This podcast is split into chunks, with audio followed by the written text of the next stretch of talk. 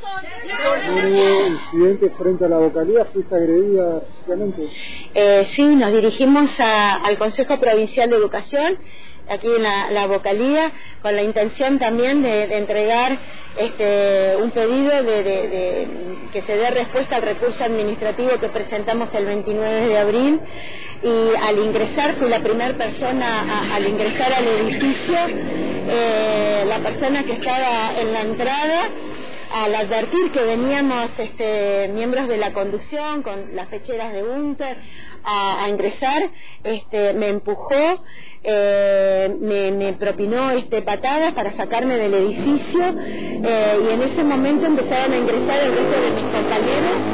eh, que evitaron que esto pudiera ser un- una cuestión mayor, ¿no? Porque seguía este, pateándome y empujándome para que saliera del edificio. Es una línea que parece estar marcando el gobierno que no quiere a los dirigentes sindicales dentro de los edificios públicos. Bueno, la verdad es que nos llamó mucho la atención, eh, es una situación de violencia inusitada, eh, nosotros no, no, no venimos a, a agredir a nadie, eh, veníamos en una manifestación pacífica, además somos solo los compañeros de la conducción central, eh, seremos 15 personas en total, 20 no más de eso, algunos compañeros acá de la, de la seccional Viedma que nos están acompañando, los compañeros representantes de Junta,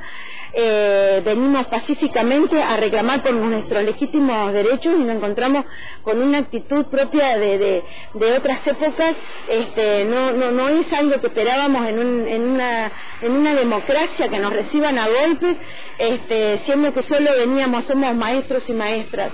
Venimos a reclamar por lo justo, venimos a reclamar para que no nos descuenten los días de paro y venimos para que lo devuelvan y venimos a reclamar para que hagan una propuesta salarial este, superior al proceso inflacionario. Eso es nuestro reclamo.